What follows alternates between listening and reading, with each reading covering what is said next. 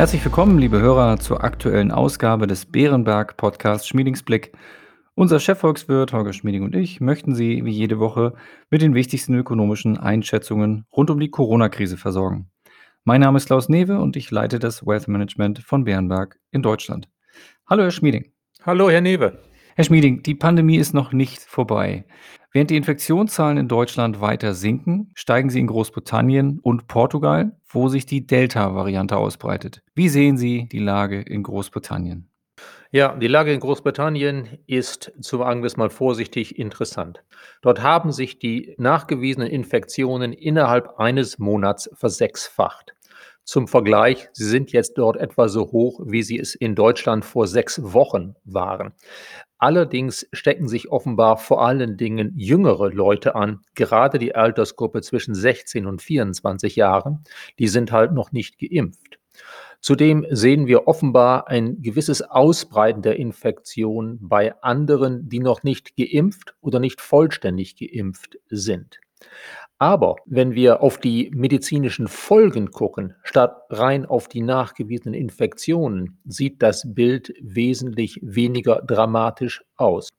Die Einweisungen ins Krankenhaus haben sich zwar verdoppelt innerhalb eines Monats, sind aber weiterhin auf einem sehr niedrigen Niveau.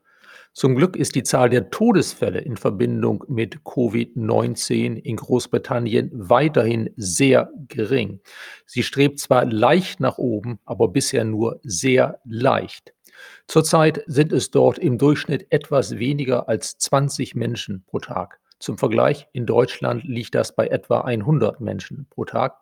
Zusammengefasst sehen wir bisher in Großbritannien noch keine Anzeichen, dass der Anstieg der Fallzahlen dazu führt, dass das Gesundheitssystem wieder überlastet werden kann, weil sich im Wesentlichen jüngere Menschen anstecken, die offenbar die Infektion relativ gut wegstecken können. Lässt sich denn aus Ihrer Sicht bereits erkennen, ob dies den Aufschwung in Großbritannien beeinträchtigt? Als Volkswirte gucken wir natürlich vor allen Dingen auf die Wirtschaftsdaten. Über die Pandemie können wir ja selbst nicht viel sagen, außer dass wir dort zuhören, was die Experten uns mitzuteilen haben. Bei den Wirtschaftsdaten sehen wir tatsächlich, dass die Verbraucher in den letzten Wochen etwas weniger ausgehen als vorher. Das kommt aber nach einem kräftigen Anstieg der Mobilität in den Vormonaten. Alles in allem ist das Verbraucherverhalten in Großbritannien derzeit fast auf Normalniveau, nachdem es Anfang Juni mal kurz sogar auf richtig Normalniveau gewesen ist. Das ist noch kein großer Konjunkturrückschlag. Es gab jetzt gerade den neuen Einkaufsmanager-Index. Da werden Einkaufsmanager gefragt für Dienstleistungen, für das verarbeitende Gewerbe. Wie schätzen Sie die Lage ein? Wie läuft es bei Ihnen? Und dieser Index ist in Großbritannien im Juni zwar ganz leicht zurückgegangen, hält sich aber weiterhin auf einem im langfristigen Vergleich außerordentlich hohen Niveau. Das heißt, gemessen an diesen kurzfristigen Wirtschaftszahlen, die wir jetzt bereits haben, ist zu sagen, dass der neue Anstieg der Infektionen bisher den Aufschwung in Großbritannien nahezu gar nicht beeinträchtigt. Wesentlich aus wirtschaftlicher Sicht ist die Frage, ob in Großbritannien Restriktionen, die ja weitgehend aufgehoben wurden, nochmal verschärft werden müssen. Das ist unwahrscheinlich. Bisher zeichnet sich nur ab, dass eben die letzten Restriktionen erst später als ursprünglich geplant aufgehoben werden, aber nicht, dass noch einmal die Freiheit, die Bewegungsfreiheit der Bürger erheblich eingeschränkt werden muss. Dann schauen wir auf die Lage in der Europäischen Union und Deutschland. Was bedeutet die aktuelle Entwicklung auf der Insel für uns? Wir können an der aktuellen Entwicklung auf der Insel vor allen Dingen das erkennen, was uns möglicherweise in einige Wochen bevorsteht. Es ist zumindest damit zu rechnen, dass die Delta-Variante sich auch bei uns weiter ausbreitet. In Portugal ist sie bereits dominant, in Spanien und Italien ist sie bereits jetzt erheblich weiter verbreitet als in Deutschland. In Portugal steigen die Infektionszahlen, aber weniger als in Großbritannien. In Spanien gehen die Infektionszahlen seitwärts.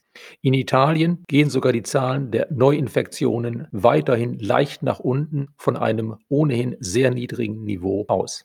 Was wir bisher aus Großbritannien mitnehmen können, ist eine gewisse Zuversicht. Offenbar wird bei zunehmendem Impffortschritt ein Ausbreiten auch der Delta-Variante nur zu einem gewissen Anstieg der schweren medizinischen Verläufe führen. Und bisher zeigt Großbritannien, dass es unwahrscheinlich ist, dass wir in absehbarer Zeit wieder in eine Situation kommen, wo wir neue Restriktionen verhängen müssen, um eine Überlastung des medizinischen Systems zu vermeiden. Wir müssen die Situation beobachten, aber bisher können wir aus der britischen Erfahrung eine gewisse Zuversicht mitnehmen, dass der Stand, den wir jetzt erreicht haben bei den gelockerten Restriktionen, dass der gehalten werden kann, dass er noch hier und da etwas weiter gelockert werden kann und dass bei weiteren Impffortschritten wir vermutlich auch im Herbst nicht mit neuen Einschränkungen des öffentlichen Lebens reagieren müssen. Da drücken wir die Daumen. Kehren wir nun noch einmal nach Großbritannien als Wirtschaftsmacht zurück.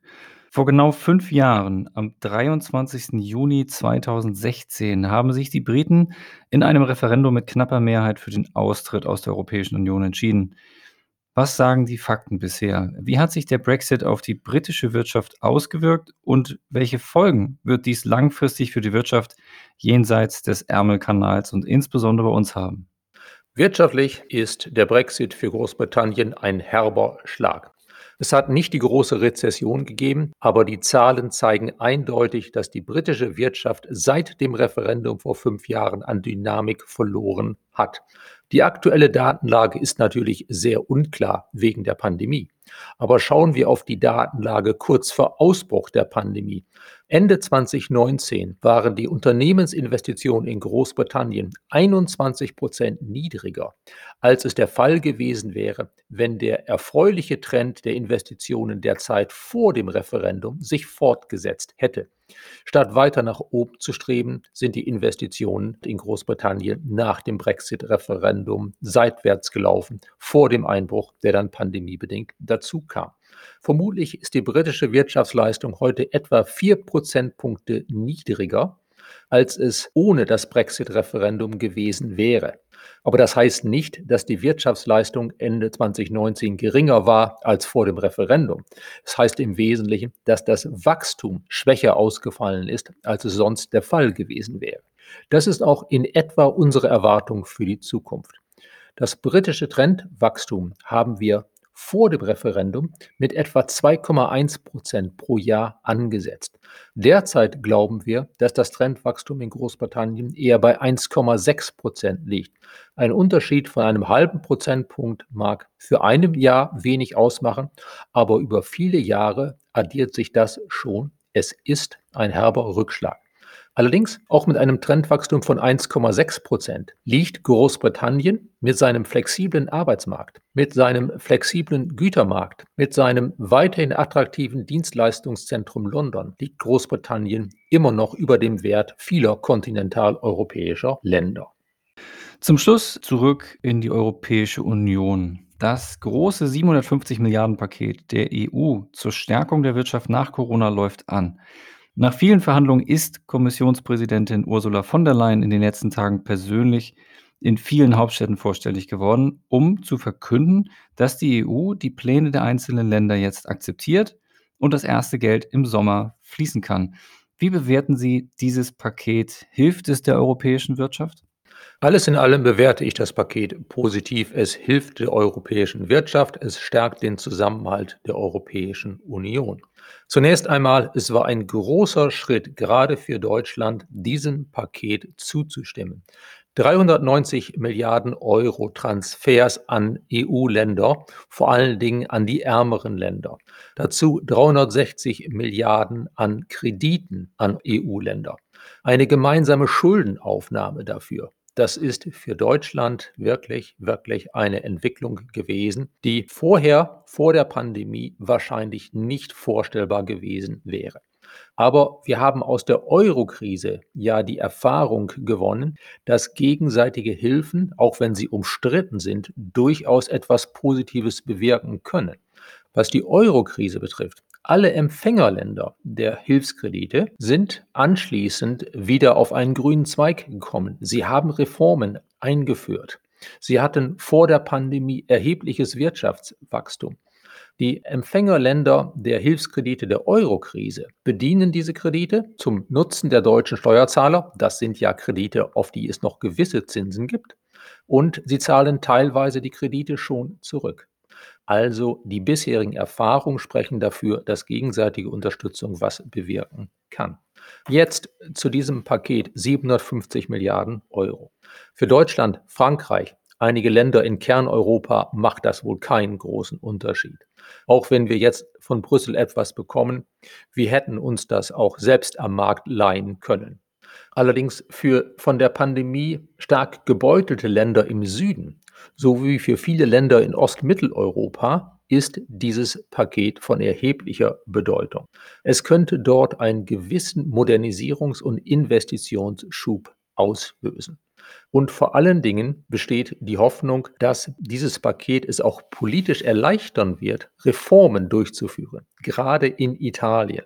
In Italien kann der Premierminister Renzi die Reformen, die er durchsetzen möchte, die das Land braucht, im Justizwesen, im Verschlanken der Bürokratie, in einigen anderen Bereichen, jetzt auch dadurch abfedern, dass er ja Gelder verteilen kann und sich auf die Art eine gewisse politische Unterstützung für recht umstrittene Reformen zu sichern. Das unterscheidet ihn von früheren Reformern in Italien, wie beispielsweise Matteo Renzi oder Mario Monti, die gleichzeitig mit den Reformen, die sie vorhatten, eine harte Sparpolitik durchsetzen mussten oder wie Renzi zumindest moderat sparen mussten. Also die Chancen sind nicht schlecht, dass in Italien es tatsächlich zu einigen Reformen kommt. Und auf Dauer wäre das für Italien und für die EU selbst das wichtigste Ergebnis. Italien ist das vom Trendwachstum her mit Abstand schwächste große Land in der Europäischen Union. Wenn Italien sich auch mit der Unterstützung aus Brüssel jetzt auf den Reformpfad begibt und sein Trendwachstum stärkt, kommt das auf Dauer allen zugute, auch uns in Deutschland, für die Italien ja ein wichtiger Wirtschaftspartner ist. Aber den Ausgang müssen wir abwarten. Lieber Schmieding, wir sind schon wieder am Ende unserer Zeit. Vielen herzlichen Dank erneut für Ihre heutige Einschätzung. Gerne. Liebe Hörerinnen und Hörer, vielen Dank für Ihr Interesse. Wir hoffen, es hat Ihnen gefallen. Und falls ja, empfehlen Sie uns gern weiter. Und wie gewohnt, die Aufforderung, wenn Sie Fragen oder Anregungen haben, schreiben Sie uns gerne eine E-Mail an schmiedingsblick.beerenberg.de. Bleiben Sie gesund und bis kommende Woche.